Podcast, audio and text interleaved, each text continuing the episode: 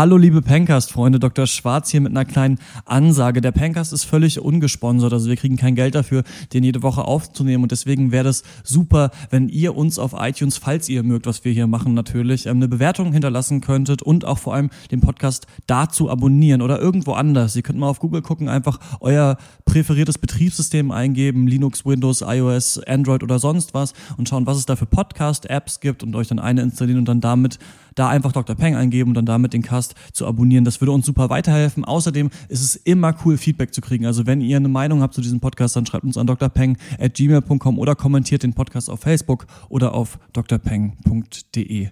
Dankeschön. Dr. Peng, Dr. Peng, Dr. Peng.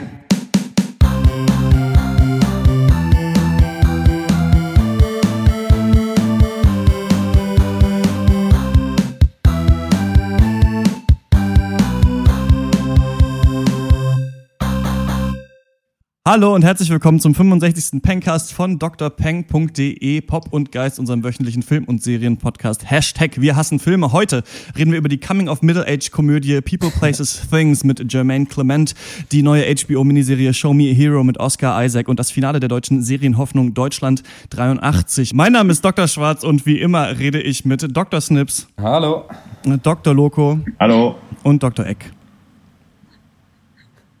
Der Witz Hallo. war, dass du jetzt Hallo sagst. Ja, so.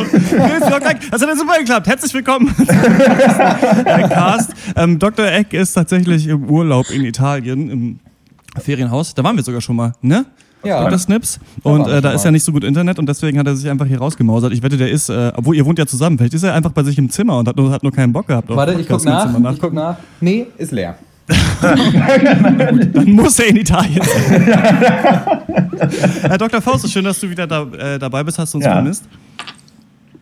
Ich habe euch vermisst, ja. Das klang jetzt so Eloquent Ja. wie eh und je. Dr. Faust, schön, dass du wieder da bist. Du bist hauptsächlich da, äh, damit wir natürlich über Deutschland äh, 83 reden können. Das hast du ja auch aufmerksam verfolgt. Und da werden wir am Ende drüber reden, aber natürlich auch bei Show Me Hero bist du mit am Start. Wir kommen aber zu den äh, HBO Netflix Prequel Sequel News am Anfang. Und die erste ist, dass ähm, drei Serien verlängert werden: Transparent, Bloodline und äh, The Returned. Äh, Transparent und The Returned kommen beide am Ende dieses Jahres. Habt ihr mal The Returned gesehen? Das ist diese französische Zombie-Serie, die damals irgendwie alle äh, Rekorde und so gebrochen hat. Ich nämlich auch nicht.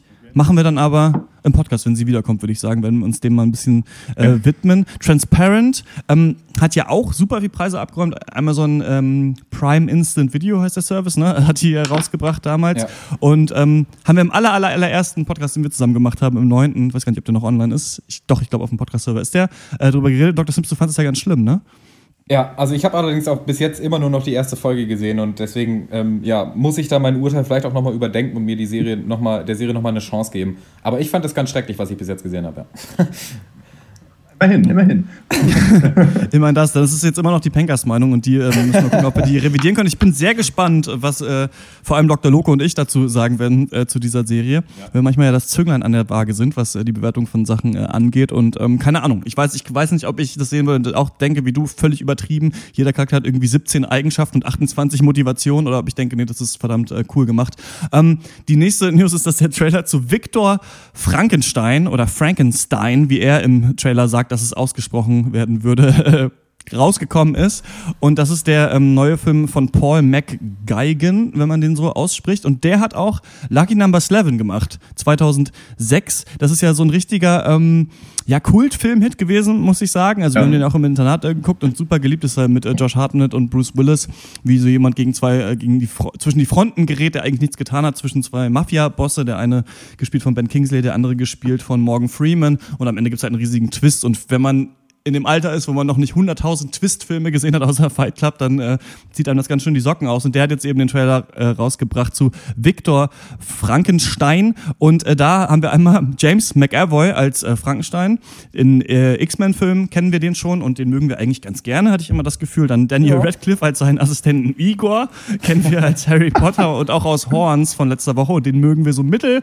Und äh, Andrew Scott kennen wir als äh, Moriarty aus äh, Sherlock. Und über den haben wir, glaube ich, noch nicht hier viel geredet. Der spielt auch im neuen Bond-Film mit. Und ja, da hat jemand sich, glaube ich, mal so überlegt, alle britischen Teenie-Schwärme irgendwie zu schnappen und in so einen Film gepresst, der aussieht wie Van Helsing meets Van Helsing eigentlich. Fandet ihr das?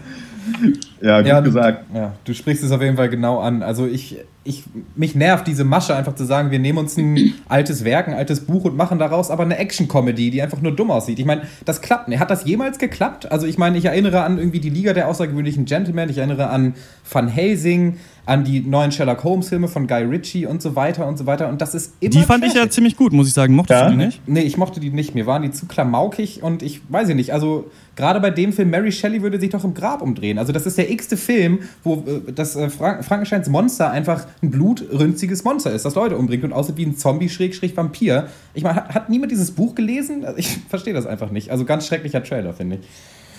Ja, ich finde es auch gut unnötig. Ist halt genau diese Action-Comedy-Kost, so aller Hansel und Gretel, äh, Witch Hunter. Ähm, ja, das ist halt auf einem verkaderten Sonntag vielleicht so Seven Sun-mäßig geht's, aber ja, muss nicht sein. Mich hat der Trailer jetzt auch nicht großartig positiv stimuliert. Also, meh. Ja, ich finde, es sieht sogar noch schlimmer aus als äh, solche Sachen wie Snow White and the Huntsman. Also genau wie Dr. Snips auch gesagt hat, hat, glaube ich, keiner gelesen. Ne? Wir haben ja auch kurz schon angesprochen, das Monster ist eigentlich ein sensibler Charakter, das sucht Anschluss, der wird ihm verwehrt, weil es eben anders ist. Also das Abnormale, das sich irgendwie in der Normalität nicht zurechtfindet. Und ähm, ja, davon kommt nichts rüber. Das ist einfach nur ja, eine wirre Mischung und äh, auf Effekte setzend. Und ich war richtig enttäuscht. Also von Harry Potter hatte ich nichts anderes erwartet, aber äh, James McAvoy oder McAvoy, ich weiß es nicht, ähm, der ist ja so ein schon so ein kleiner Frauenschwarm und ich weiß nicht, ob ihr Atonement gesehen habt. Das ist nach Nee, einem, nicht. äh, das ist nach einem Buch von Kira Ian Mac- Knightley? Genau, mit Kira Knightley nach einem Buch von Ian McEwan. Das Buch bete ich an. Er wird ewig in den 20 besten Büchern meines Lebens bleiben. Der Film ist auch noch okay und da macht er halt seine Sache gut. Ne? So ein Gärtner, der von unten kommt, aber Arzt werden will. Und da hätte ja was draus werden können. Aber irgendwann hat er, glaube ich, da gibt so eine Stagnation und seitdem gibt er sich für diesen letzten Kehricht her. Na, kommt so ein bisschen drauf an. James Mc McAvoy ist ähm, eigentlich jemand, dem mal nachgesagt wurde, er würde nicht so viele Filme machen oder nicht so genug. Zum Beispiel hat er in diesem X-Men First Class mitgespielt und dann auch in X-Men Days of Future Past, der das Sequel dazu war. Und dazwischen gar nicht so viele gemacht. Wir haben Trans ähm, mal zusammen geguckt. Dann gibt es einen Film Drecksau, heißt der auf Deutsch. Vergessen, wie der auf Englisch heißt. Und er macht eigentlich schon nur so ein paar Projekte und wird eigentlich auch von der Fanbase gehypt. Wanted war er noch drin, also Ja. ganz seltsame so Filmauswahl. Und ich finde halt komisch, dass dieses Hänsel und Gretel Witch Hunter, Ei Frankenstein, was gab's irgendwie, Dracu Dracula Untold. Äh, das Abraham, Abraham Lincoln auch noch. Äh, V- Vampire Hunter.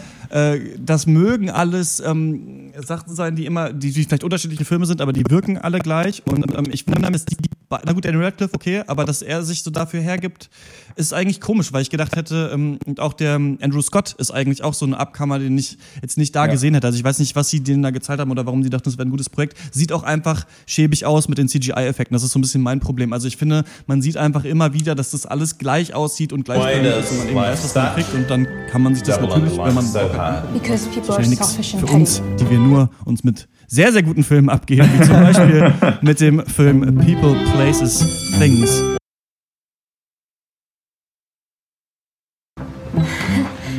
It's not what you think. I think you've been having sex. Okay. It is what you think, but this is your fault. Mr. Henry, are you okay? Yeah, I'm fine. I'm just having a bad life. It'll be over eventually. Okay, we're gonna have to wake up super early to make it to school on time. No, not. Yes, you are. You want a bed? I'm not gonna beat you. Stop the look. Don't give each other secret looks. so, what did you guys do at school today? I don't know, kid stuff. I just did grown up stuff. It's the middle of the day and you're still wearing your pajamas. These are golf pants. I'm still getting over my ex. Come on, I want you to meet my mom. Where are you from? New Zealand. I will see all the Hobbit movies, so Oh, so you know all about us and our ways. that was sassy. Yeah, I'm a sassy little hobbit. People, Places, Things ist seit letzter Woche auf äh, iTunes, hat für Deutschland aber noch keinen offiziellen Kinostart. Das ist der neue Film von James C. Strauss und der hat zwei recht unbekannte Indie-Filme gemacht, nämlich New York, I Love You und Grace is Gone. Und der Main Selling Point ist hier allerdings der Hauptdarsteller Jermaine Clement oder Clement oder Clement. Den kennen wir aus Clément. Clem Clement, Germain, Germain Clement, den kennen wir aus äh, Flight of the Concords, einmal dieser Serie, die wir über alles lieben. Ja. so zwei neuseeländische Musiker, die versuchen in den USA groß rauszukommen, diese Comedy-Serie und What We Do in the Shadows, auch vom gleichen ähm, Macher, ich glaube Taika Waititi Ja. heißt der. Ähm, Ja. Und ähm, da haben wir den echt geliebt und bei People Places Things ist es aber so, dass es keine straight Komödien, sondern so eine Midlife-Crisis, Coming-of-Age-Geschichte mit komödiantischen Einlagen. Es gab wohl selten eine simplere Story als hier. Will Henry ist Graphic Novelist. Habe ich das Wort erfunden? Gibt? Das klingt nämlich richtig cool, finde ich, aber wahrscheinlich heißt es so. Also das ist Comiczeichner. Ich habe sowieso nie richtig, ich muss mal ganz ehrlich so, ne? Graphic Novels sind einfach nur Comics in Schwarz-Weiß, in Büchern, die dieser Comic-Crowd so das Gefühl geben, es wäre ein bisschen besser. ich habe auch ein paar gelesen. Ich finde es auch, ich finde es auch cool und sowas. Also nichts, nichts dagegen. Total, Graphic total. Novels finde ich geil. Aber ich habe nie so richtig verstanden, was so, warum es nicht auch einfach Comics sind. Ich glaube einfach nur, um das so ein bisschen in die Richtung der Kunst mehr zu heben. Ja. Und der unterrichtet auch so einen Graphic Novel Kurs an der Uni und seine Frau verlässt ihn für einen dicken Off-Broadway-Monologist, weil sie nicht das Gefühl hat, sich an Wills Seite so richtig weiterentwickeln zu können. Aus seiner Einsamkeit raus reißen Will eigentlich nur seine beiden Töchter, die besuchen ihn am Wochenende immer und schließlich lernt er dann die Mutter einer Studentin kennen und eine neue Liebe flammt am Horizont auf. Ja, Leute, mögt ihr lieber Leute, Plätze, Sachen oder heute Hetze machen gegen diesen Film? Oha. Äh, erstmal Gratulation äh, für das herrliche Wortspiel. Aber was du ansprichst, ist, ähm, es ist vielleicht der minimalistischste und simpelste Film, den ich seit langem gesehen habe. Also wirklich 84 Minuten, dreieinhalb Charaktere, simple Ausgangslage, simple Handlung. Es ist eine, eine, eine Indie-Rom-Com, aber halt fast ohne jeden Schnörkel. Und das steht im Film, finde ich, eigentlich richtig gut zu Gesicht, weil so viele Elemente, die an Rom-Coms eigentlich nervig sind, hier einfach verbannt werden. Also einfach nicht vorkommen. Irgendwie nervige Sidekicks oder irgendwelche Sideplots und äh, der Typ spricht nochmal äh, mit seinem besten Kumpel in einer Bar und lästert über die Frau und die Frau mit ihrer besten Freundin und dann werden die Eltern besucht und was auch immer. Ja. Aber andererseits ist der Film dadurch teilweise ein bisschen zugelassen und, te- und äh, ja, stellenweise fast schon lethargisch ist mir das vorgekommen. Ich finde es ganz cool, wie es der Film sch- schafft, äh, so eine, dass man relativ schnell, zumindest was bei mir so, so eine Bindung zu den Darstellern aufbauen kann, was vor allem daher kommt, dass äh, hier, was wir oft kritisieren, was weil Filme es nicht machen, hier Szenen, finde ich, zumindest wirklich ausgespielt werden. Also hier gibt es Ja. wirklich viel Dialog. Und ähm, das ist einfach super und hilft auf jeden Fall, ähm, um dir so, den Charakteren einfach Profil zu geben. Ähm, Jermaine Clement ist irgendwie auch in seinem Element, also Struggle, der Comicbuchzeichner, ist ja ein bisschen fast das gleiche wie dieser, dieser, dieser Trottelmusiker, so ein bisschen, nur nicht ganz so schlimm. Finde ich auch herrlich. Und ähm, ja, ich finde es ganz schön, so wie das so diese Thematik, eine Beziehung, Liebe, Familie, humorvoll und leicht, aber eben doch mit so einem gewissen Ernst, der aber nicht bitter ist oder so behandelt wird. Und die, die Ernsthaftigkeit liegt ja, glaube ich, so ein bisschen in der, in der Reflektiertheit der Charaktere und wie sie mit den Problemen so umgehen. Und ähm, ich mag den Begriff nicht, aber irgendwie ist es authentisch. Und ähm, das mochte ich sehr gerne. Ähm, Ja, ja. Äh, Dr. Faust, du hast den ja nicht gesehen, der Trailer war dir zu mies. Ähm, ich finde, dass ich dem nicht so ganz folgen kann, was ihr sagt, also dass hier Szenen ausgespielt werden. Zum Beispiel finde ich, dass diese Beziehung, die er zu seinen Töchtern hat, eigentlich, also dass denen eigentlich nicht genug Raum gegeben wird, wirklich Charaktere zu sein, außer sie sind eben auch da und sie sind Töchter. Und ganz oft, was der Film macht, was mich echt nervt, ist, dass dann so, ich weiß nicht, Bildkomposition, Soundtrack, Setdesign, Style, das ist alles wie aus der iPhone-Werbung, finde ich. Also da ist irgendwie Ja. nichts, was ein bisschen interessant ist, sondern das, dann kommt auch mal die Ukulele rein, dann kommt noch mal irgendwie ein cooles Lied, dann kommt eine Montage, wie er mit seinen Kindern spielt.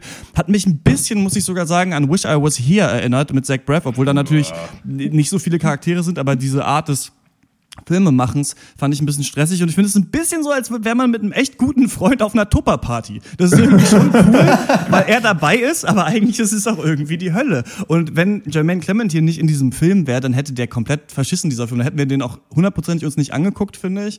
Und ähm, ich finde nur ganz, sel ganz selten kommt mal eine ganz intelligente Line bei raus, weil es schon interessant ist, wie diese, dass sie sich eben auseinandergelebt haben. Gut, das haben wir viel. Es gibt natürlich auch viele Serien, die sich gerade damit heutzutage befassen, so mit Familien, die sich trennen und wie die dann eben weiter damit umgehen. Und ich finde ganz schön, irgendwann sagt er so, ähm, she just stopped talking and I enjoyed the silence too much. Und das fand ich ganz clever, muss ich sagen. Also, dass man so sagt, so irgendwann, ich war halt immer ruhig und habe immer so mein Ding gemacht und irgendwie haben wir diese Beziehung gelebt mit den Kindern und irgendwann hat sie halt aufgehört, von ihren Träumen zu erzählen. Und das hat mir zu gut gefallen. Und deswegen habe ich so ein bisschen diese Beziehung ähm, verkackt. Dieser Mann, mit dem sie jetzt zusammen ist, ähm, der ist, Tom, glaube ich, heißt er im Film, der ist mir auch ein bisschen zu doll als absoluter Idiot dargestellt, letzten Endes, den man hassen soll. Also das finde ich, Ja, also da wird ja immer gezeigt, jetzt will sie ihn heiraten und jetzt ist sie in dieser Beziehung und so weiter. Man denkt sich so, ja, aber eigentlich macht das doch keinen Sinn. Ähm, Ich finde es aber ganz gut, dass sie so einen Typ auf eine Weise, ich verstehe, was du meinst, ähm, ich finde es aber auf eine Weise ganz gut, dass sie so einen Typen genommen haben, weil dann bleibt dieses Element weg, jetzt hat sie sich halt irgendeinen trainierten Spacko genommen, mhm. sondern darum geht es halt wirklich nicht, sondern es geht wirklich darum, dass sie einfach ein anderes Leben führen will und, ähm, und das, äh, ich finde es schön, dass es dann nicht am Ende so plump reduziert werden kann, so, ja, hat die Alte sich irgendwie so einen Macker gesucht, sondern dass es wirklich einfach um was anderes geht und das finde ich vielleicht gar nicht verkehrt, dass man da so einen Charakter gewählt hat, ähm, ja. Das stimmt. Und äh, auch wenn diese Aussage, die ich gleich treffen werde, wahrscheinlich mein Ende hier in dem Podcast bedeutet, ich fand äh, Jermaine Clement nicht vollends überzeugend in dem Film, muss ich sagen. Ich finde, seine Performance ist so reserviert und dieser trockene Humor, der sich durch diesen Film zieht, dem wird irgendwo die Wirkung genommen, einfach weil er seine Lines fast flüstert und irgendwie wenig äh, Mimik benutzt. Und, und was ich sagen will, ist eigentlich, ich habe also wenig mehr als nur müde gelächelt. Auch selbst in Szenen, die wirklich nur auf, auf Comic-Effekt gehen ja. sollten. Und äh, Regina Hall als sein, als sein Love Interest fand ich viel stärker. Ich fand, sie hat ihre Rolle super verkörpert und sobald ähm, der Handlungsbogen der beiden, der neuen Beziehungen ähm, kommt, wird der Film viel lebendiger einfach. Und, der, und die beiden funktionieren auch vor der Kamera total gut miteinander. Ja.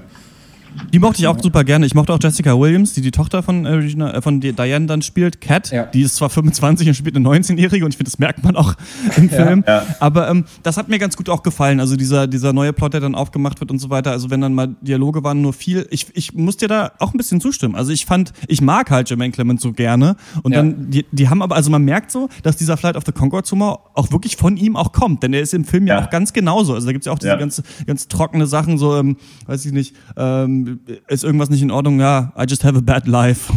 So, das ist halt ja. schon echt ganz witzig. Aber ähm, dann kommt da letzten Endes nicht so viel mehr dann, dann, dann bei rum, finde ich. Ja, ja das also, stimmt. Ich, ich habe ja schon nach dem Trailer gesagt, ne, den könnt ihr alleine gucken, egal wie doll ihr den liebt, weil ich nämlich äh, das gerade nicht fand, äh, was Dr. Loco gesagt hat. Ich fand es mega unauthentisch. Also wer geht denn so mit seinen Kindern um. Und das liegt dann auch nicht daran, dass es ein amerikanischer Film ist, sondern einfach, dass ich das Gefühl hatte, da hat ein witziger Schauspieler zwei kleine Mädchen an die Backe geklebt bekommen und jetzt weiß er nicht, wie er mit denen ich finde das aber nicht so ja, schlimm. Ich, aber, aber, aber, aber, ich, ich, aber ich versteife mich da nicht so drauf, ähm, oder für mich ist es nicht so wichtig, wie er mit seinen Kindern spielt. Also das ist, äh, das ist halt jetzt irgendwie beide dann Single-Eltern sind, die halt irgendwie mit dem Leben mhm. strugglen äh, und äh, ja, das passt dann schon. So, ich finde das in Ordnung. Mhm. Ich fand das auch okay und das Ding ist natürlich, äh, dass man sich auf dem Trailer nicht immer blenden lassen darf. Ne? Also das ist ja genau das Ding. Wir da, ähm, da ganz einigermaßen gute Kritiken bekommen. Wir mögen den Topspiel und dachten dann mal, dann gucken wir den mal. Aber ähm, ja, genau, das ist das Ding. Wie fand, was, was auch noch stilmäßig so ein bisschen versucht wurde in dem Film, ist eben, dass er Graphic Novelist ist und dann gab es zum Beispiel am Anfang, im Auftakt der Credits quasi eine Szene, wie in so Zeichnungen erzählt wird, wie die sich getrennt haben, hat mich ein bisschen an Up erinnert, diesen Disney-Film, wo ja auch am Anfang erklärt wird, wie äh, seine Frau gestorben ist und er dann damit umgegangen ist und sowas. Und das fand ich mitunter nicht schlecht. Also, dass es so, dass es so eingebunden wurde, war mir aber ein bisschen auch zu plump letzten Endes. Also ich ähm, finde, er hat dann halt immer Comics gemalt über sein eigenes Leben und über nichts anderes. und diese Grafikzeichner-Identität, habt ihr eben die richtig gut abgekauft? Ich sehe das genauso wie du. Also diese Comicbuch-Thematik, einerseits hatte ich das Gefühl, die soll einfach nur dieses, guck mal, wir sind ein Indie-Film, die Charaktere sind quirky, so mit reinbringen. Mhm. Aber teilweise hat das äh, trotzdem funktioniert. Also, weil äh, teilweise war das wirklich sehr deprimiert und er, er stellt seine Einsamkeit auch durch diese Comics dar. Und er, er malt ja diese Bilder von der Wand, äh, von der, einfach einer Steinwand, die immer weiter hochgezogen wird, die ihn isoliert von seiner Familie. Und ähm, teilweise fand ich das gut und fand es auch subtil aber ja, oft war es auch wirklich plump und einfach nur äh, dazu irgendwie, weiß ich nicht, Graphic Novel mit bisschen twinkly Musik-Soundtrack und einfach die Indie-Kanone wurde abgefeuert und es gibt keinen ja. Morgen mehr. ähm, da, das war also ja zwiegespalten, finde ich. Mhm. Dann verhandelt der Film natürlich so Familienkonzepte, also in der Trennung zu leben, wie das funktionieren kann und wie nicht. Und da soll ja gezeigt werden, dass er quasi jetzt die Kinder immer am Wochenende hat und dann halt mit ihnen Spaß hat und so weiter. Und auch mehr quasi als noch, als sie zusammen gewohnt haben, er und seine Frau. Weil er mhm. eben nur, also das kennt man ja wahrscheinlich Quality auch. Time. Genau, also das quasi, dann gehst du halt zu deinem Vater so und der sieht dich nicht so oft und dann ähm, macht ihr da halt ganz coole Sachen und zu Hause, die Mutter ist eben aber dafür zuständig, halt dir zu sagen, mach deine Hausaufgaben, räum dein Zimmer auf und so weiter und wirkt dann eben ja. lame im Vergleich. Fand ich nicht schlecht. Ich fand auch nicht schlecht, die Mutter drückt den Kindern ja viel zu viel auf, irgendwie Klarinettenstunden und Französischunterricht und sonst was, also so Helikopterelternmäßig. Ja. Und ähm, das fand ja. ich aber auch ganz gut, dass da nicht, also dass der Film sich nicht der trifft nicht, das ist gut, nicht nur eine Aussage. Ist natürlich Genau. klar, weil Indie, Indie ähm, Coming-of-Age-Filme immer auf so einer Harmonie aller Charaktere enden müssen. Aber fand ich trotzdem ganz gut, dass halt nicht gezeigt wird, er ist der Good Guy und seine Kinder sind irgendwie blöde, sondern dass es halt Schichten dazwischen gibt. Und es hat mich ein bisschen auch erinnert an das, was Louis C.K. öfter mal erzählt oder auch in dieser Serie Louis kommt es ja auch vor, weil er hat auch zwei Töchter und die kommen halt auch am Wochenende zu ihm und sowas. Und das finde ich eigentlich, haben sie hier ganz gut hinbekommen, das so zu zeigen.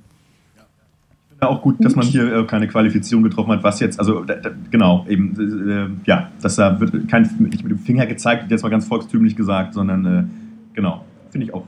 Aber viel spannender fand ich den, den Fokus, also so einfach, wie ist das eigentlich so, in seinen 40ern noch daten zu müssen, obwohl eigentlich alle Leute schon teilweise erwachsene Kinder haben. Also da gab es für mich die aussagekräftigeren Szenen äh, innerhalb äh, dieser Thematik, als wie geht der Typ mit seinen Töchtern um, weil das war teilweise wieder ein bisschen platt. So, ähm, bei ihm kriegen sie dann Pizza zum Frühstück und kommen zu spät zur Schule. Weiß ich nicht, muss ich nicht unbedingt haben. Aber ähm, was ich noch ansprechen möchte, was mir fehlt, ist so ein bisschen der Punch am Ende. Äh, hattet ihr auch das Gefühl? Also, ich brauche nicht noch einen Shot, wie am Ende alle glücklich und zufrieden sind, das nicht, aber einfach irgendwas, wo ich das Gefühl habe, hier gibt es noch mehr als einfach nur, es ist, eine viel, es ist ein Feelgood-Film. Ich habe hier noch irgendwas mitgenommen.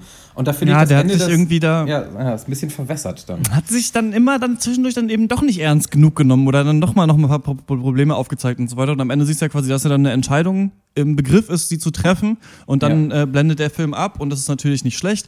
Aber ähm, da hast du genau recht, finde ich auch. Also da hätte man noch mehr machen können mit den Charakteren. Und ich fand das, gut, dass du es ansprichst, hatte das wieder vergessen. Nee, aber stimmt, das sind doch die stärksten Szenen, wo er sich ähm, mit seiner neuen Freundin trifft und sie quasi, und sie halt beide schon tausendmal gedatet haben einfach. Ja. Und sie Ja, sagt ja, halt einfach genau. so no Bullshit und so und er Ja. sagt so, ja, auf jeden.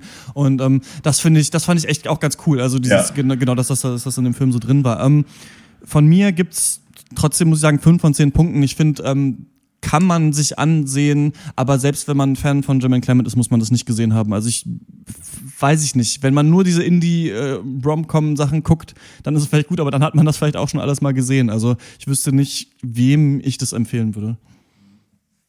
Ja, ich gebe äh, 6,5 Punkte. Im Kern eigentlich zu harmlos, aber trotzdem irgendwie ein sehenswerter Indie-Film, finde ich. Und ich finde es toll, dass er die Comedy dann doch zurückdreht, um halt, wie Dr. Locus auch schon gesagt hat, so ein bisschen da die Authentizität ähm, ja, in den Vordergrund zu stellen. Und das klappt ganz gut, aber trotzdem äh, sehr, also auch mit Schwächen. Ja, 6,5.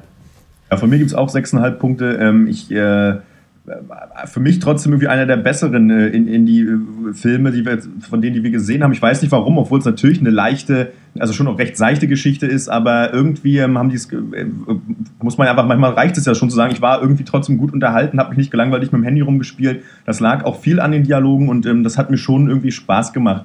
Ähm, wie viel man da jetzt mitnehmen muss, ist jetzt jetzt mal dahingestellt. Aber mir gefiel ganz gut die, diese, diese Auseinandersetzung mit ja, Trennung und so weiter und über den anderen alten Partner hinwegkommen. Ähm, fand ich ganz, äh, ganz schön. Und äh, ja, muss man nicht gesehen haben, aber man hat, ich finde, ja, ja kleine Empfehlung, glaube ich. Haben sie halt nicht, Gott sei Dank, mit 84 Minuten nicht überreizt. Hätte man Genau, auch echt krass kommt- überreizen ja. können. äh, Das haben sie ganz gut hinbekommen. Ich finde trotzdem, dass Appropriate Behavior und While We're Young da besser waren in, in, in, in manchen Hinsichten. Äh, trotzdem ist er äh, jetzt ähm, auf iTunes, wenn ihr den äh, gesehen habt, schreibt uns eine Mail an drpeng.gmail.com oder tweetet at drpeng, wie ihr den fandet. Und wir kommen äh, zum nächsten Thema und das ist Show Me a Hero. Well, don't tell anybody, but I always wanted to be the mayor. I used to talk about it all the time growing up. The other kids used to call me the mayor. really? It wasn't a compliment. The city intentionally segregated its housing for 40 years. The whole damn city government's white. This judge wants to take low income housing and put it here in East Yonkers. The trash, the drugs. We will die from what this idiot is trying to shove down our throat. I live here, and I am nothing like what they describe. So what are you gonna do? Show Me a Hero ähm, heißt die neue sechsteilige Miniseries von HBO, die nun, ja, wenn man so will, die zweite Staffel True Detective ablösen soll. Und an dem äh, Projekt kleben wirklich einige hochverdiente Namen. Also der Regisseur ist kein anderer als Paul Haggis, sprich der einzige Mensch, der zwei Jahre in Folge den Oscar für besten Film gewinnen konnte, nämlich ähm, Million Dollar Baby in 2005 und Crash in 2006. Äh, dazu wurde die Serie geschrieben von David Simon. Den kennt man als Creator dieser einen Indie-Serie, die total gefloppt ist. Wie hieß die nochmal? Ach ja, The Wire. Äh, Spaß beiseite. ähm, The Wire gilt natürlich als eine der, wenn nicht sogar die beste Serie aller Zeiten. Und ja, dazu kommt äh, Shootingstar Oscar Isaac in der Hauptrolle, eine komplette Fußballmannschaft erfahrener Nebenschauspieler, also Winona Ryder, Catherine Keener, Alfred Molina, John Bernthal und, und, Und so, ähm, ja, das Jahr ist also 1987 und äh, wir befinden uns in der Stadt mit dem wundervollen Namen Yonkers, äh, die, von, äh, die von einem Richter dazu verdonnert wird, 200 neue Sozialbauten für einkommensschwache Familien zu errichten, sprich Schwarze und Latinos, ein Großteil ähm, davon aus Integrationsgründen in wohlhabenden Nachbarschaften. Das sorgt natürlich für ordentlich Ärger in der Mittel- und Oberschicht, sprich Weiße, äh, die überhaupt nicht wollen, dass diese ganzen Kriminellen und Junkies ihre heile Welt äh, zunichte machen. Und äh, so herrscht in der Stadt natürlich ziemliche Unruhe und im Zuge dieses Tumultes schafft es dann der ambitionierte Nick Wasisco, Isaac, äh, den Posten des Bürgermeisters an sich zu reißen, weil er den Leuten verspricht, die Entscheidung dieses Richters mit allen Mitteln zu bekämpfen. Ähm, ja, doch schon bald nach Amtsantritt äh, stellt er dann fest, dass man als Leader eben auch mal die harten und unpopulären Entscheidungen treffen muss. Und so muss er damit ansehen, äh, wie sich seine Sympathien schneller und schneller in Luft auflösen. Ja, wie steht ihr dazu? Show me a hero oder show me eine andere Serie?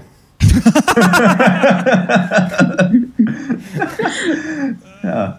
Ah, ich hatte einen Punkt, ich hatte einen Punkt. Ah, genau. Ähm, Stichwort The Wire. Da bin ich ja auch mega in der Thematik, denn ich habe die erste Folge der ersten Staffel geguckt. Ich habe mir mal die DVD-Box, äh, nicht die DVD-Box, die DVD der ersten Staffel ähm, geholt und ähm, wollte es mal anfangen zu gucken und ähm, fand es äh, gar nicht so super kompliziert da reinzukommen, wie alle immer sagen und ähm, fand es auch schon am Anfang äh, ziemlich gut gemacht. Ähm, Werde das auch auf jeden Fall weiter gucken. Und bei The Wire geht es ja darum, so mehrere Seiten eines Politikums zu zeigen. bei The Wire ist es der Drogenkrieg, bei Show Me a Hero ist es eben dieses Public Housing, dieser Konflikt darum, dass eben ärmere Leute angesiedelt werden sollen in so reicheren Vierteln. Und das wird ja in der Serie, da wird das ja auch getan. Also diese Oscar Isaac, der da eben zu Mayor wird, quasi die, die ist die politische Seite, du hast, dann hast du noch so eine weiße ältere Frau, die eben dagegen ist, dass das passiert, die in so einer Gegend wohnt so eine junge, hart arbeitende Latino-Frau, die sich eben das nicht leisten kann und eine ältere schwarze Krankenschwester, für die es halt immer schwieriger irgendwie ist, ähm, da äh, auch äh, quasi ihr Leben zu leben, weil sie, äh, was hat sie, Diabetes und erblindet ja. deswegen gerade? Irgendwie so. Ja, ja, genau.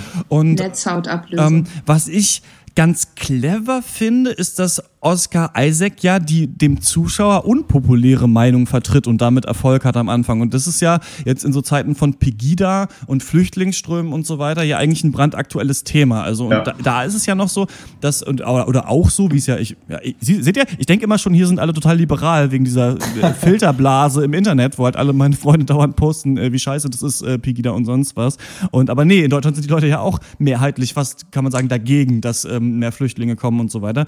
Und ähm, er macht da eben diese Zugeständnisse und muss jetzt quasi vom Staat diktiert das machen, was wir eigentlich besser finden, nämlich Public Housing tatsächlich. Das finde ich ganz, äh, ganz intelligent, so das so aufzuziehen. Das Problem, was ich habe, ist, dass diese Seiten, die man da sieht, die sind für mich, also ich habe zwei Folgen gesehen, es gibt ja nur sechs. Ähm, die nächsten beiden kommen, glaube ich, nächsten Sonntag dann raus. Die sind mir zu schablonenhaft da aufgezeigt. Also alles, was mhm. nicht in der Politik ist eigentlich. Also gibt es ja diese besorgte, weiße, ältere Frau und da weiß ich nicht, mit der kann ich mich nicht richtig identifizieren. Ich hätte es stark gefunden, wenn man es wirklich schafft, auch ähm, diese Seite der Leute, die das nicht wollen, eben richtig gut darzustellen, sodass ich mich in die reinversetzen kann oder sowas. Ist äh, bei mir nicht so passiert, bei der Krankenschwester und dieser hart arbeitenden Mutter ähm, fand ich das auch nicht so stark. Also immer, wenn die kamen in Szenen, war ich eigentlich gelangweilt, weil gezeigt wurde halt, wo die, ja, die wohnen jetzt da und die machen jetzt das und so weiter.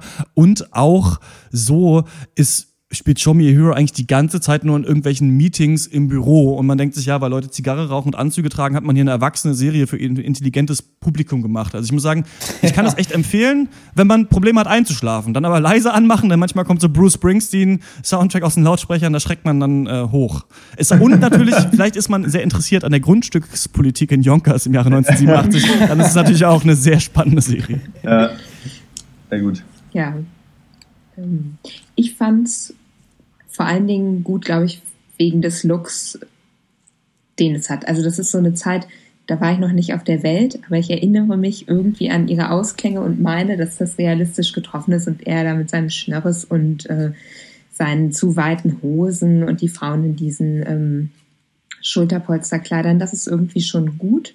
Und mich haben die vielen Meetings auch nicht gestört, weil ich das eigentlich immer ganz interessant finde, wenn es sich wirklich so eine Kammerspielatmosphäre entwickeln kann. Aber dazu ist die Serie dann wieder zu schnell. Also man ist ja, ja auch ganz schnell wieder raus äh, aus diesen Meetings, wo wirklich mal was besprochen werden könnte.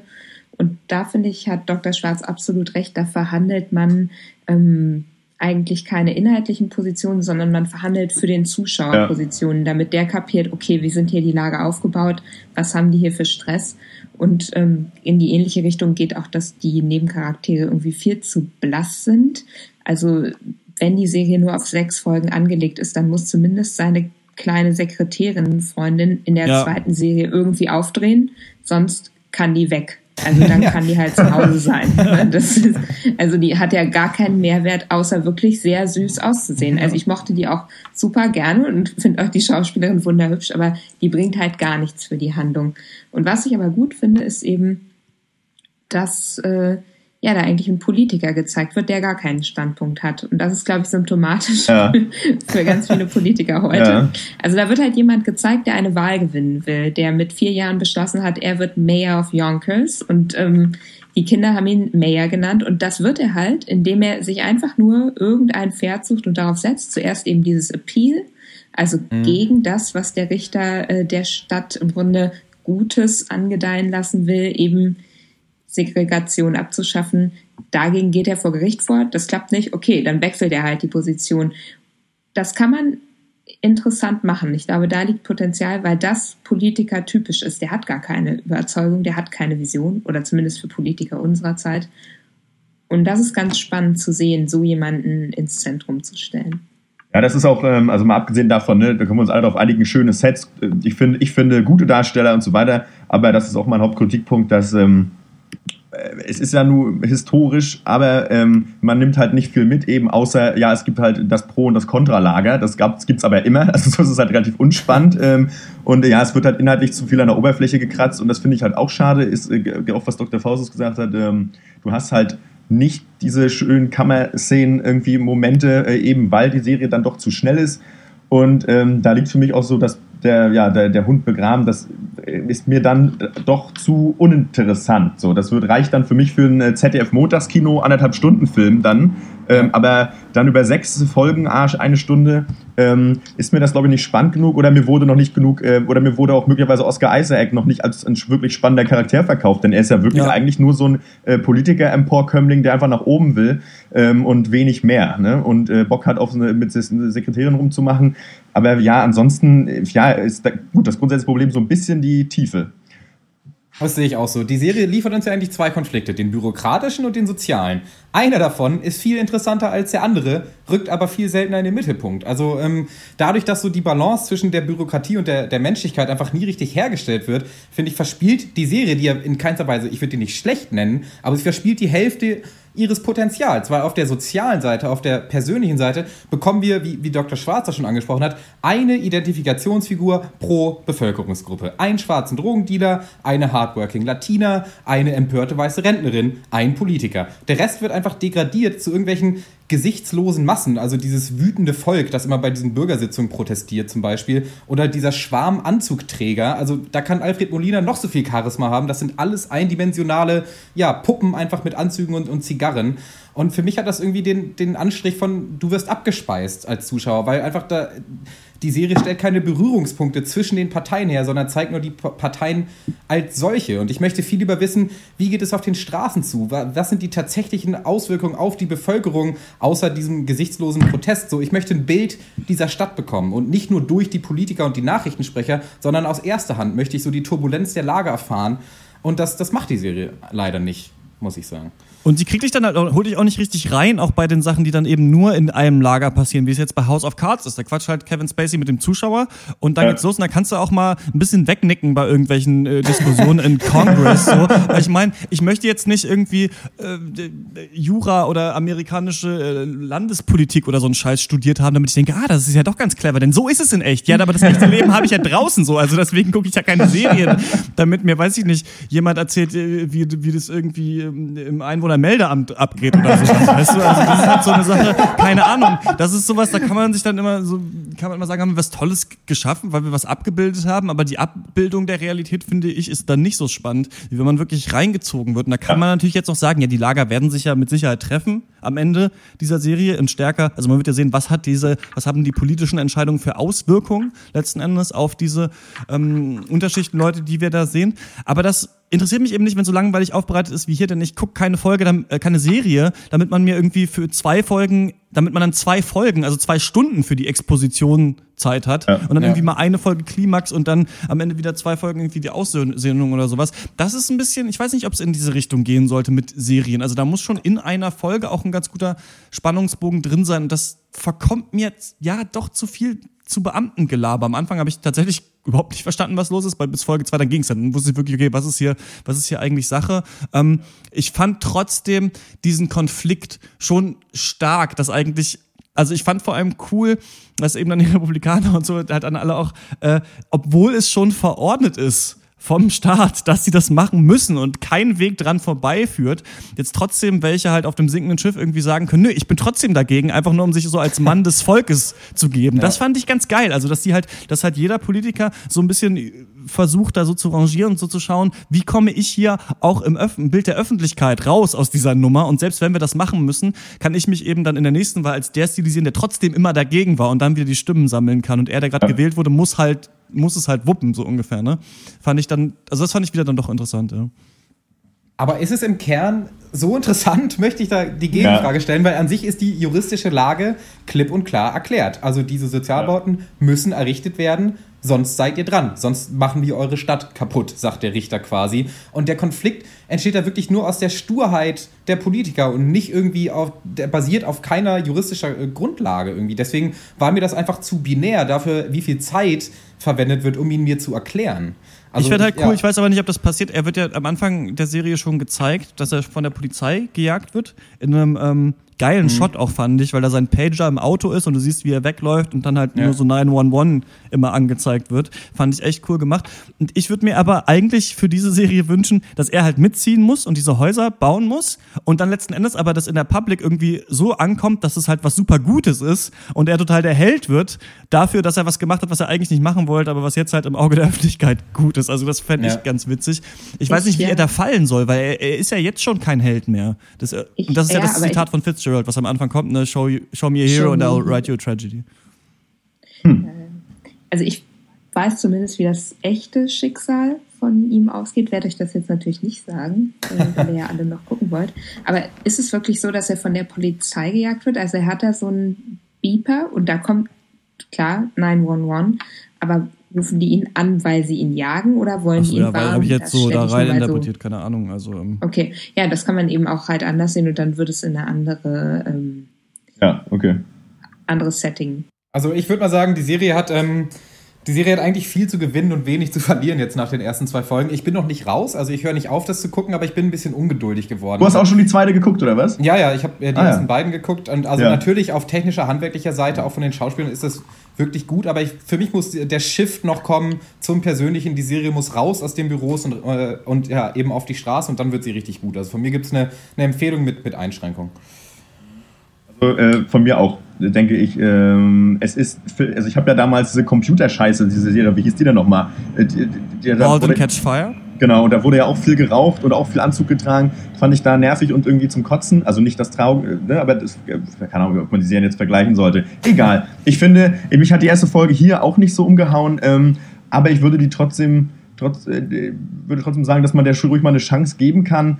Äh, Die ist wirklich, das ist wirklich nicht schlecht. Und ähm, man soll, soll das ruhig mal ausprobieren. Ich werde, glaube ich, auch noch mal weiter gucken, ähm, weil ich glaube, irgendwas könnte da noch sein.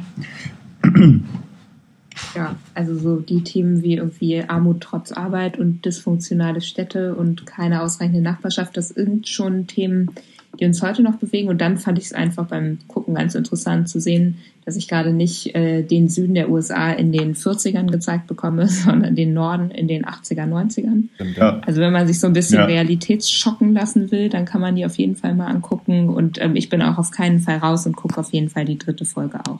Ich bin mir da nicht sicher. Ich glaube, ich gucke auch die dritte Folge, aber ich will sagen, vielleicht lässt man sich ja doch einfach wirklich nur blenden, obwohl wir es schon nicht so gut fanden. Ähm, ich weiß nicht, ob die Schauspieler so gut waren, weil das alles, das sind alles gute Schauspieler Ja. und es ist halt eine teuer produzierte Serie und man versteht viel in den Dialogen nicht. Ich weiß nicht, ob das deswegen heißt gutes Writing und gute Charaktere und so weiter. Also ich bin mir, ich weiß, ich kann das noch nicht sagen. So Oscar Isaac ist nicht schlecht, aber hat auch noch nicht viel jetzt gerissen. Natürlich braucht ja, braucht ja jeder diese Wahnsinns- und Trauer-Szenen äh, dann immer, um zu zeigen, dass er ein toller Schauspieler ist für mich. Aber nee, mal gucken. Ich weiß nicht, ob man sich, ob sich da nicht auch hat gute Kritiken bekommen, ob sich da nicht viele Leute blenden lassen haben. Naja, kann man sich jetzt angucken auf HBO. Ähm, schreibt uns eine Mail, drpenke.gmail.com oder at drpenke, wenn ihr das gesehen habt.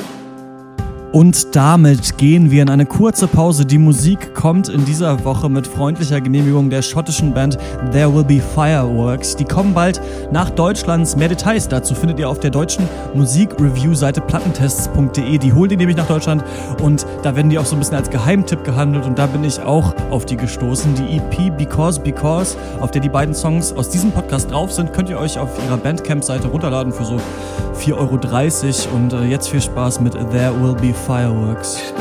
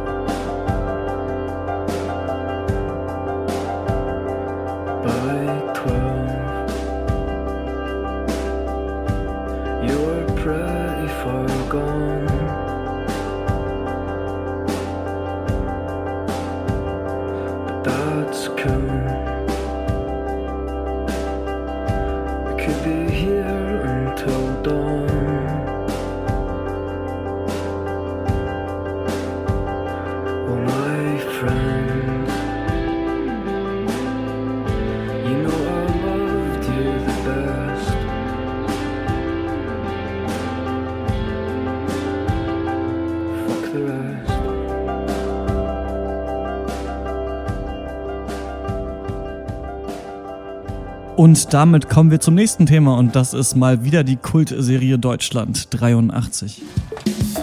Im Laufe der nächsten Woche bilde ich dich aus, um dir die wichtigsten technischen Voraussetzungen für deinen Auftrag zu vermitteln.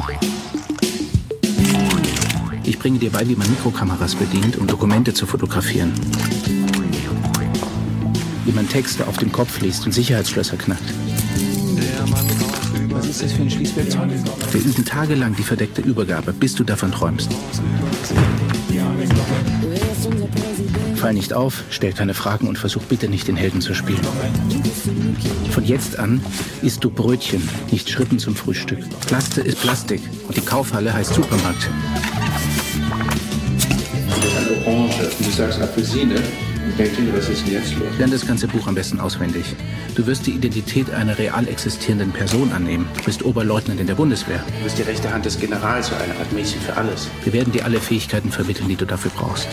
Dein Name ist Moritz Stamm. Intern führen wir dich unter dem Decknamen Kolibri. Deutschland 83, die Fernsehserie, über die wir jetzt gleich reden werden, ist eine achteilige deutsche Fernsehproduktion von RTL. Und dann, und das ist das Besondere, äh, wurde sie nicht in Deutschland gezeigt, sondern vom amerikanischen Pay-TV-Sender Sundance TV gekauft. Deswegen waren in Deutschland alle Leute ganz, ganz aufgeregt. Deutsches Fernsehen in den USA, der helle Wahnsinn.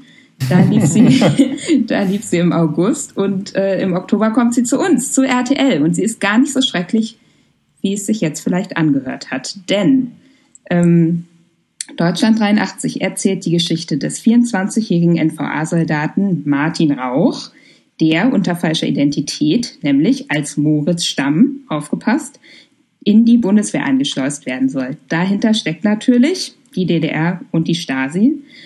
Und das Ganze geschieht 1983 und wer so ein bisschen historisch versiert ist, der weiß, dass da der Kalte Krieg in einer ganz heißen Phase ist. Da geht es nämlich um die Stationierung der Pershing-2-Raketen in Deutschland und damit äh, um den ja, atomaren Weltkrieg oder die Verteidigung dagegen.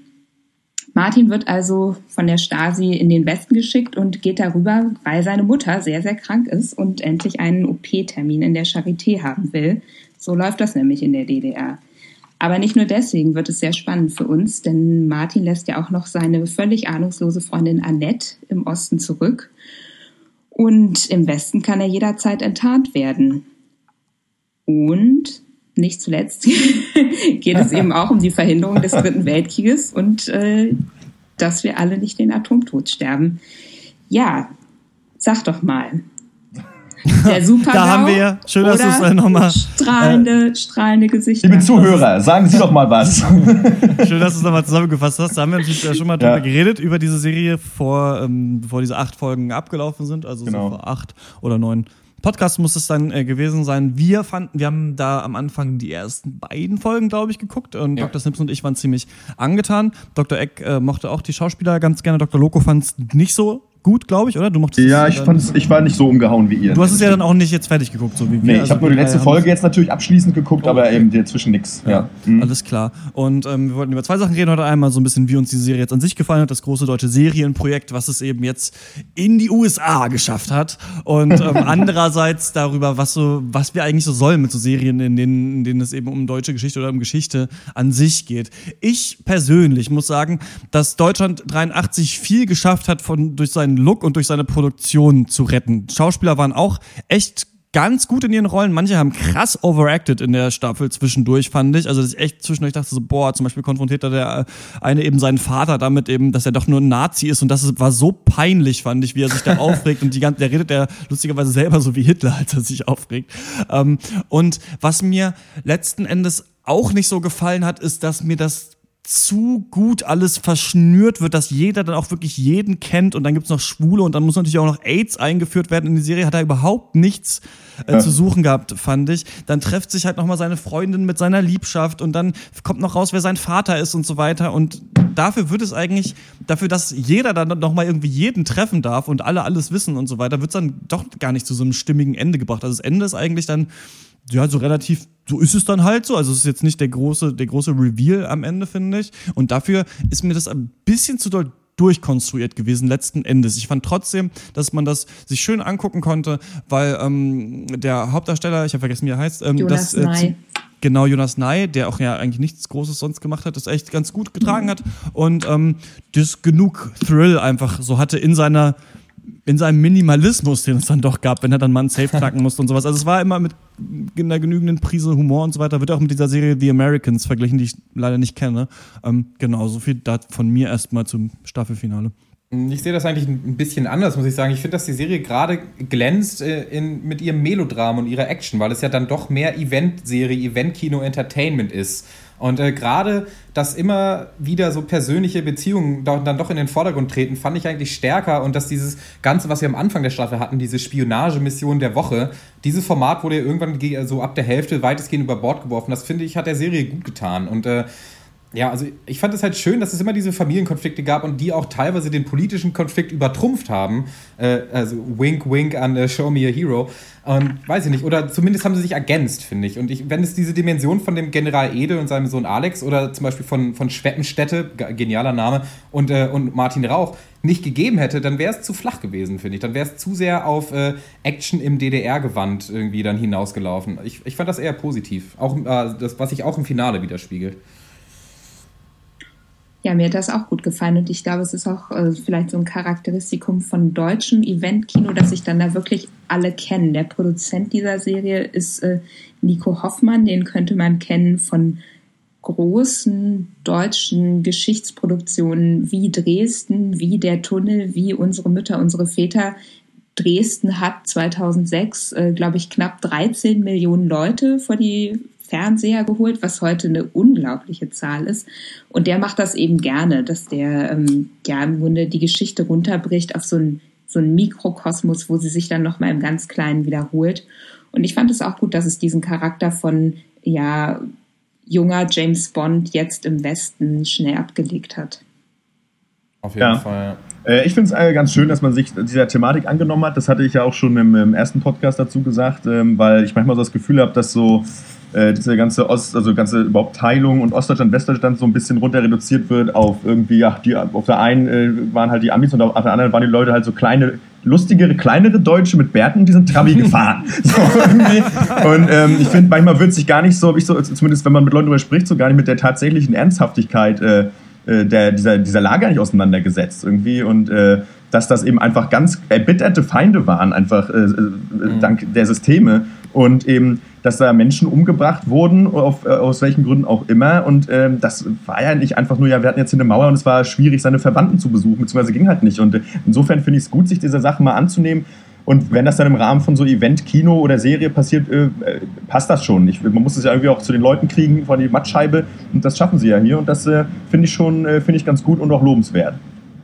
Alles ja. klar, das sind jetzt so unsere Meinung zum ähm, so kurz Meinung, Blitzlicht ja. zum Finale. Blitzlicht. Aber Dr. Faustus, du wolltest doch auf was anderes eigentlich hinaus mit uns. Ja, ähm, kann man machen. Es ist halt auffällig, äh, finde ich, wie oft ähm, in Deutschland vielleicht Geschichte oder Deutschgeschichte so als Stoff genommen wird. Und da wollte ich eigentlich von euch wissen, findet ihr das gut? Fällt euch das überhaupt nicht so doll auf? Nervt euch das? Was denkt ihr dazu? Ich glaube, wir sind ja alle ultra, oder ich, ich kann nur von mir sprechen, ich bin so unbewandert immer noch, was das deutsche Kino angeht und auch das deutsche Fernsehen. Ich weiß, also auch wenn man, ich habe mal diese ganzen Leute mir auf IMDb angeguckt, die bei Deutschland 83 mitspielen, alle auch in unzähligen Tatorten schon am Start mhm. gewesen. Der Tatort scheint es scheinbar zu sein, was man gucken muss, um zu sehen, wer sind äh, deutsche Schauspieler. Ich habe drei ja.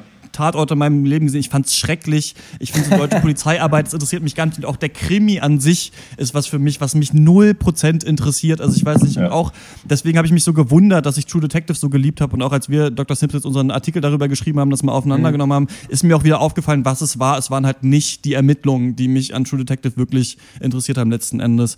Und ähm, deswegen, ich weiß halt, dass es so ein bisschen mit der Untergang auf einmal man dann NS doch verarbeiten durfte, auch im Kino, was vorher nicht so stark war und dann kamen ja alle möglichen Filme, irgendwie Napola und dieser Film ähm, der Geschwister Scholl und so weiter ins Kino und ähm, dann eben diese großen Fernsehprojekte und so weiter. Und ich glaube halt, du musst ja, irgendwo muss das Setting ja sein, also, wo ja. deine Serie spielt.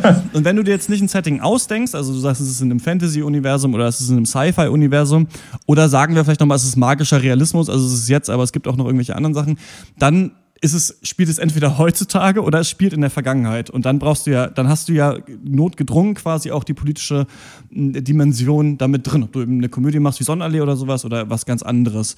Ähm, was ich ein bisschen glaube, ist, dass man das halt ganz gerne sieht und auch ganz gerne so bei Deutschland 83, weil man sich eben wichtig fühlen möchte als Deutscher dann, wenn man das sieht. Also ja. denkt, in unserer Geschichte waren eben auch wichtige Sachen und da ging es richtig zur Sache. Und das wird jetzt hier eben auch nochmal gezeigt. Und unsere Geschichte ist auch wichtig. Bei uns, äh, obwohl wir Deutsche sind und eben hier aufwachsen, so kann man sagen, deutsche Geschichte ist wirklich ziemlich wichtig für die Geschichte der Welt wegen Zweiten Weltkrieg und äh, dann eben auch dem Kalten Krieg. Ähm, und deswegen würde ich sagen, deswegen wird es halt gern genommen. In anderen Ländern wird halt, werden dann halt andere Perioden genommen, von denen man denkt, da konnte jetzt Finnland besonders glänzen in der Weltgeschichte. Ja, genau. Aber was, wir haben viel auch geredet über Biopics und ich finde, man muss in einem Film eine Geschichte erzählen, die interessant ist und da kann man sich nicht darauf ausruhen, dass da Charaktere drin vorkommen, deren Geschichte eigentlich interessant war oder dass es eine interessante Zeit war. Also die, eine Serie oder ein Film lebt immer davon, dass ich, dass ich die Charaktere gut finde, dass ich weiß, was los ist, dass der Plot interessant ist und dass es dann interessant ausgespielt wird. Und da kann man halt dann immer so historisches Gut als Setting nehmen. Die Handlungen können das spiegeln, aber wenn es nur eine Abbildung werden soll, dann funktioniert es oft nicht, finde ich. Und das haben wir ja oft gesehen in Biopics, die wir besprochen haben. Ja, also ich bin eigentlich so in dem Lager, wenn ich, wenn ich sehe, ah, es kommt ein neuer deutscher Film raus, der sich äh, mit Nationalsozialismus beschäftigt, gucke ich mir nicht an. So, Punkt. So habe ich zu oft gesehen. ja, ja. Äh, gibt es, ist eigentlich echt äh, überbeansprucht in Deutschland, aber das eben jetzt für ein amerikanisches Publikum zu machen, also größtenteils finde ich. Ich weiß nicht, ob das äh, die Intention war oder es einfach nur danach erst gekauft wurde.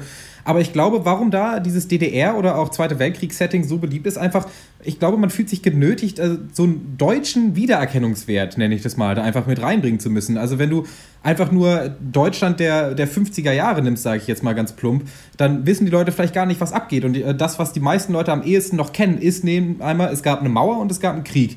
Und ähm, äh, ich glaube, dass das schon ganz clever ist für ein, für ein ausländisches ähm, Publikum. Und ich finde, das hat auch als Entertainment jetzt nicht äh, ohne historische Faktenverliebtheit und ohne irgendwelche Detailtreue hat es trotzdem seine Berechtigung, finde ich, in der Fernsehlandschaft. Also ich finde, man kann und darf Historie als Setting benutzen, wenn man verantwortlich damit umgeht. Also sprich, wenn man sagt, guck mal, hier sind heruntergekommene Häuser und graue Straßen, wir sind in der Sowjetunion, äh, à la Child 44. Ja.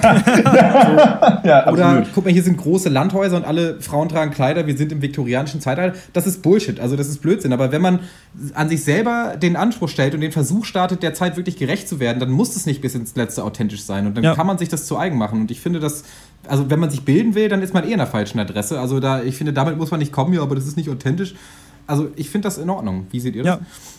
Ja, das ist auch genau das, was ich, glaube ich, bei Facebook äh, zu irgendwem in die Kommentare geschrieben habe. Ne? Das ist halt keine Geschichte, die ist vergangen, ja. da haben wir keinen Zugriff mehr, sondern es sind eben Geschichten, die in diesem ja. Setting spielen. Und jeder, der so halbwegs normal sozialisiert ist, wird ja auch raffen, ja, okay, das ist jetzt gerade keine Doku, sondern da hat RTL eine Serie gemacht, die soll mich ja. halt unterhalten und die spielt woanders. Und ähm, wenn man sich durchliest, was die Produzenten gesagt hat, die ist schon auch äh, deutlich auf den amerikanischen Markt ähm, gleich geschrieben ah, worden. Mhm. Also bei unsere Mütter, unsere Väter, ich weiß nicht, wie das genau hieß, ähm, das ist auch in die USA verkauft worden. Viel, was dieser Nico Hoffmann gemacht hat, ist da gelaufen.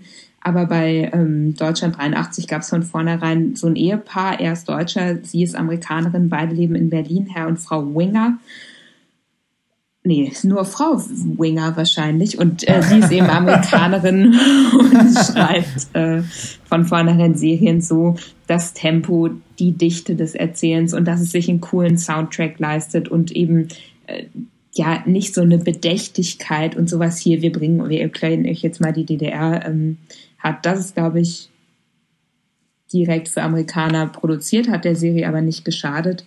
Und ähm, ja, die Schauspieler, also ich bin ja jemand, der sehr, sehr viele deutsche Sachen guckt, viel deutsches Fernsehen guckt, viel öffentlich-rechtliches guckt. Die kennt man schon alle. Also auch Jonas Ney, auch die, diese ähm, super jungen Leute, Lisa Tomaszewski oder so. Das sind dann, Jonas Ney kennt man, die anderen da muss man schon ein bisschen mehr drin sein, aber ich konnte bei jedem sagen, ah, okay, der ist von da, der ist von da, der ist von da. Also da haben sie sich echt gute Leute zusammengesucht und gerade Jonas Ney fand ich mit diesen riesigen Kuhaugen, wie er da im Westen rumstapft, äh, ist wirklich absolut genial gewählt. Und genau, so kriegt man halt Amis dazu, ähm, sich vielleicht nochmal für das alte Europa zu interessieren. Ja, aber das ist halt wieder, das ist nämlich genau das, was ich eigentlich zum Kotzen finde, oder nicht? Dieses, ja, jetzt sollen die Amis sich auch mal hier, das war auch wichtig bei uns. Ja, weiß ich nicht, ist das, das ist doch irgendwie schon eigentlich ganz schön, also das unterstelle ich jetzt nicht dir, sondern das denke ich mir so halt, dann feiert man das jetzt hier so ab, dass, dass die Amis sich das auch mal angucken. Das lief auf Sundance TV, das hat sehr wenig ähm, Likes auch auf Facebook, diese Serie. Ich weiß nicht, ob man das da nicht so ein bisschen ja, auf so Heiligen Geil macht. Aber aber ich finde es trotzdem auch cool. Also ich finde, das ist wirklich ein interessanter Konflikt und auch Dr. Loco, du hast auch sehr gut angesprochen, dieses, dass, dass der Osten da auch mal irgendwie ganz gut repräsentiert wird und nicht halt als die lustige, die lustige Seite mit den sauren Gurken. Also das fand ja. ich ganz gut. Wie siehst du das ja. denn? So, wie siehst du das denn mit so Historie in, in Serien und Filmform? Ja, ich meine, grundsätzlich ist es natürlich, steht es jedem frei, da irgendwie sich äh, der, der, Historie zu bedienen. Äh, Gerade deutsche Historie ist natürlich auch für Film und Fernsehen immer wieder interessant, weil einfach nicht zuletzt durch das Dritte Reich, das hat einfach diesen äh, Grusel-Nimbus und der ist einfach, hat, ist ein, hat einfach einen Appeal äh, weltweit und verkauft sich, glaube ich, einfach gut, weil äh, Leute sich das gerne, alles mögliche Geschichten innerhalb dieser Zeit gerne angucken. Ähm, mir geht es aber auch ein bisschen wie Dr. Snips. Ich bin, also, ich habe auch einfach viel deutsches Fernsehen früher geguckt, so auch bla bla öffentlich-rechtliches, weil wir irgendwie nur eine Zimmerantenne hatten. Yay, kein Digimon für mich, aber gut, das willst du machen. Dann musst du halt den 50. Fernsehfilm mit irgendwie, wer ist der, Peter Lohmeier als äh, SS-Obersturmbannführer Schulz gucken. Passt ja. Und ähm, ja, bin da auch so ein bisschen übersättigt worden. Ähm, ich, ja, ich weiß gar nicht, was ich sagen will. Ich, also ich habe da überhaupt kein Problem mit. Ich sehe den Markt da auch nicht übersättigt. Ähm, und äh, ja, wie es halt immer so ist, was für mich immer interessant ist, wenn man sich mit, also wenn man irgendwelche Historienfilme oder Serien macht, ähm, ich möchte, dass die Menschen authentisch miteinander reden und auch authentische Meinungen oder Standpunkte zum Beispiel vertreten, die zu der Zeit vielleicht äh, en vogue waren. Und ich möchte auch, dass entsprechend gesprochen wird, also was ja. Vokabular angeht, das mag ich, weil genau was Dr. Snip sagt, einfach nur eine Kulisse hinstellen, ist halt leicht gemacht. Aber wirkliche Authentizität zu schaffen, das ist nochmal eine andere Geschichte. Und ähm, äh, ja, das, das, das sind so Sachen, wo ich jetzt irgendwie drauf gucken würde. Das ist jetzt auch nicht mega der krasse Standpunkt, aber ja, das fiel, fiel mir gerade so ein. genau. Ja, mhm. mit authentisch muss man da vielleicht dann vorsichtig sein. Also wir kriegen ja. schon, glaube ich, eindeutig die 80er Jahre durch eine Brille von heute gezeigt. Aber das finde ich eigentlich auch ganz cool, weil daneben gesagt wird, wir machen keine Doku, wir belehren euch nicht nochmal. Das ist nämlich was, was mich richtig nervt an Historienfilmen, auch im öffentlich-rechtlichen, dass man im Grunde Geschichten macht, wo ähm, Konflikte schon verhandelt worden sind. Und das ist viel, viel eher der Punkt, glaube ich, Dr. Schwarzer, ist, dass man sich da so als Deutscher dann gut fühlen kann, weil auch mal was bei einem selber spielt, sondern das sind Konflikte, die in der Gesellschaft irgendwie schon gegessen sind. Die äh, Nazis, das waren die anderen oder die sind heute eben tot. Und ähm, das gelingt nicht mehr so gut, wenn man so einer Serie bewusst so einen modernen Touch gibt. Und dann zieht man mhm. Leute halt viel, viel stärker rein und sagt, ähm, wie hätte ich mich da verhalten, wäre ich für meine Mutter äh, in den Westen gegangen, hätte ich bespitzelt, bla bla bla. Dann ähm, finden wir das ja alle eigentlich ganz gut, aber man muss ja. auch ein bisschen was können und ja. ähm, das, das, das, ist hilft, ein ganz gutes ja. Schlusswort. Ähm, wenn ihr eine Meinung habt, ne, E-Mail drpeng.gmail oder at drpeng, twittern. Wir kommen zur Abschlussrunde. Was hat uns sonst äh, die Woche bewegt, popkulturell oder nicht? Einmal ähm, habe ich äh, wieder, es ist in letzter Zeit immer jedes Abschlussrunde wieder ein Videospiel. Aber na gut, ich äh, hocke hier im Keller, bin eingesperrt, aber der Strom geht noch, also ich äh, zocke da. Und ähm, ich habe äh, The Witcher 3 gespielt. Riesen, riesen, riesengroßes, äh, krass erwartetes ähm, Rollenspiel, Open-World-Rollenspiel von ähm, dem Pol polnischen Entwicklerstudio äh, CD Projekt Red. Die haben vorher ähm, The Witcher 2 und The Witcher Witcher 1 gemacht. Da geht es halt um so einen, äh, ja, wer ist er? Gerald, Gerald von Rivia ist ein Witcher und das sind Leute, die quasi Monster jagen. Es gab in, in, in, in ja, ist es Riva? Ey, genau, bevor, ey, die, Nerds, die Nerds twittern mich zu, es geht nicht. Wir müssen Rivia, das Gerald von der Riviera.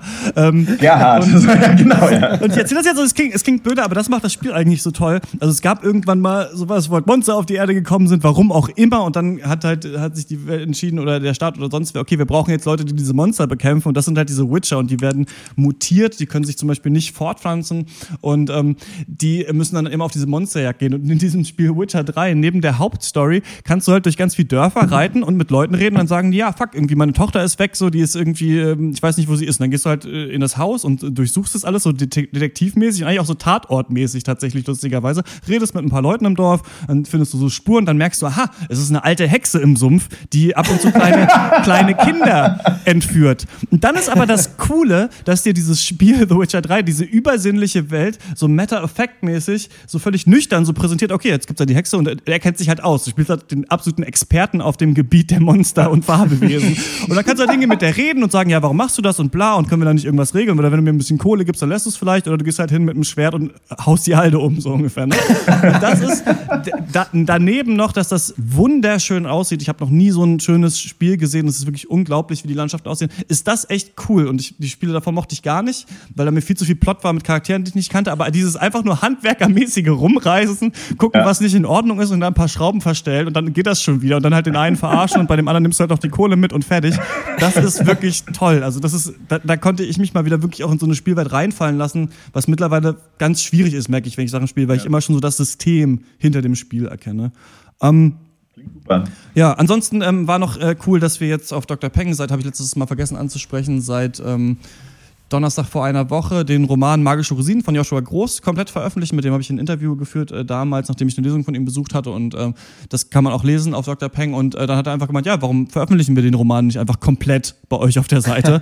und ich dachte so, äh, ja, das wäre eigentlich richtig cool, wenn du damit kein Problem hast. Und dann meinte er, nö, lass das doch machen. Und hat er seinen Verlag gefragt und es ist es so. Und ich glaube, wenn wir ein bisschen mehr Marketing hätten und ein bisschen mehr Reach und ein bisschen klüger wären, hätte man das als richtig krass großen ja. Web 2.0 sonst was Griff irgendwie rausbringen können, weil ich das eigentlich selten erlebt habe. Und ähm, ja, könnt ihr jetzt lesen, jeden Tag kommen zwei äh, Kapitel raus und nächste Woche Donnerstag ist dann alles vorbei und dann kann man den ganzen Roman lesen. Natürlich ist es nicht so, dass jeder Bock hat, einen ganzen Roman am Bildschirm zu lesen, aber es ist ein ganz cooles Projekt und das freut mich auch.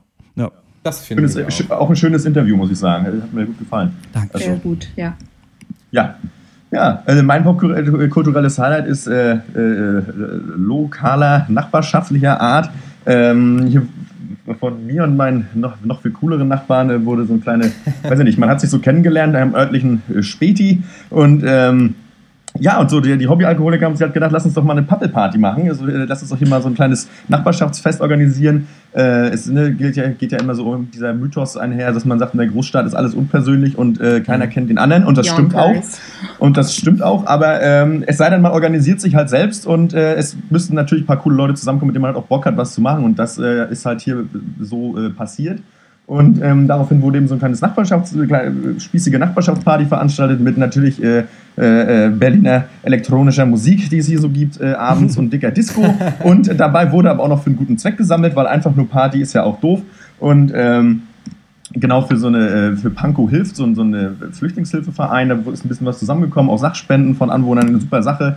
Und äh, ja, das wird jetzt, also da stehen jetzt auch in Zukunft noch ein paar mehr Projekte an, ganz schön. Und ähm, außerdem, was ich mal interessant finde oder auch zu sehen, ähm, selbst bei Projekten so kleinerer Art, wie wie selbst da ist teilweise schon, also wie, wie, viel Kommunikation ausmacht, wie schwierig es ist, da alle auf eine Linie zu kriegen und so weiter. Und ähm, dass der eine das macht, das kennen wir ja von Dr. Peng alle auch selber oder du auch gerade, Christian, wie kriegt man halt die Leute irgendwie äh, angetrieben oder auch eben nicht? Und wie, ist, wie sieht es mit der Eigenmotivation bei jedem aus? So, wer macht wirklich was, wenn er sagt, er macht was? Und ich finde sowas immer ganz interessant, also weil einfach, ja, das wenn Leute was nicht machen, hat das auch nichts damit zu tun, dass sie schlechte Menschen sind, sondern du musst halt eben irgendwie immer den Nerv treffen. Der eine muss halt nochmal abgeholt werden mhm. Äh, bei der einen oder anderen Geschichte. Und das ist eben, finde ich, immer super spannend. Also, wenn man noch mal so darüber redet, ja, hier, also, weiß ich nicht, so Projekte in so einem kleinen Rahmen, da kriegst du raus, wie die Menschheit oder Menschen funktionieren. Und ähm, das finde ich schön. Und äh, ja, allein dafür war es schon gut. Und äh, ja, beim nächsten Fest werde ich auch noch mal äh, was dazu, ne? also da, vielleicht mache ich auch noch mal ein Interview hier, mal gucken.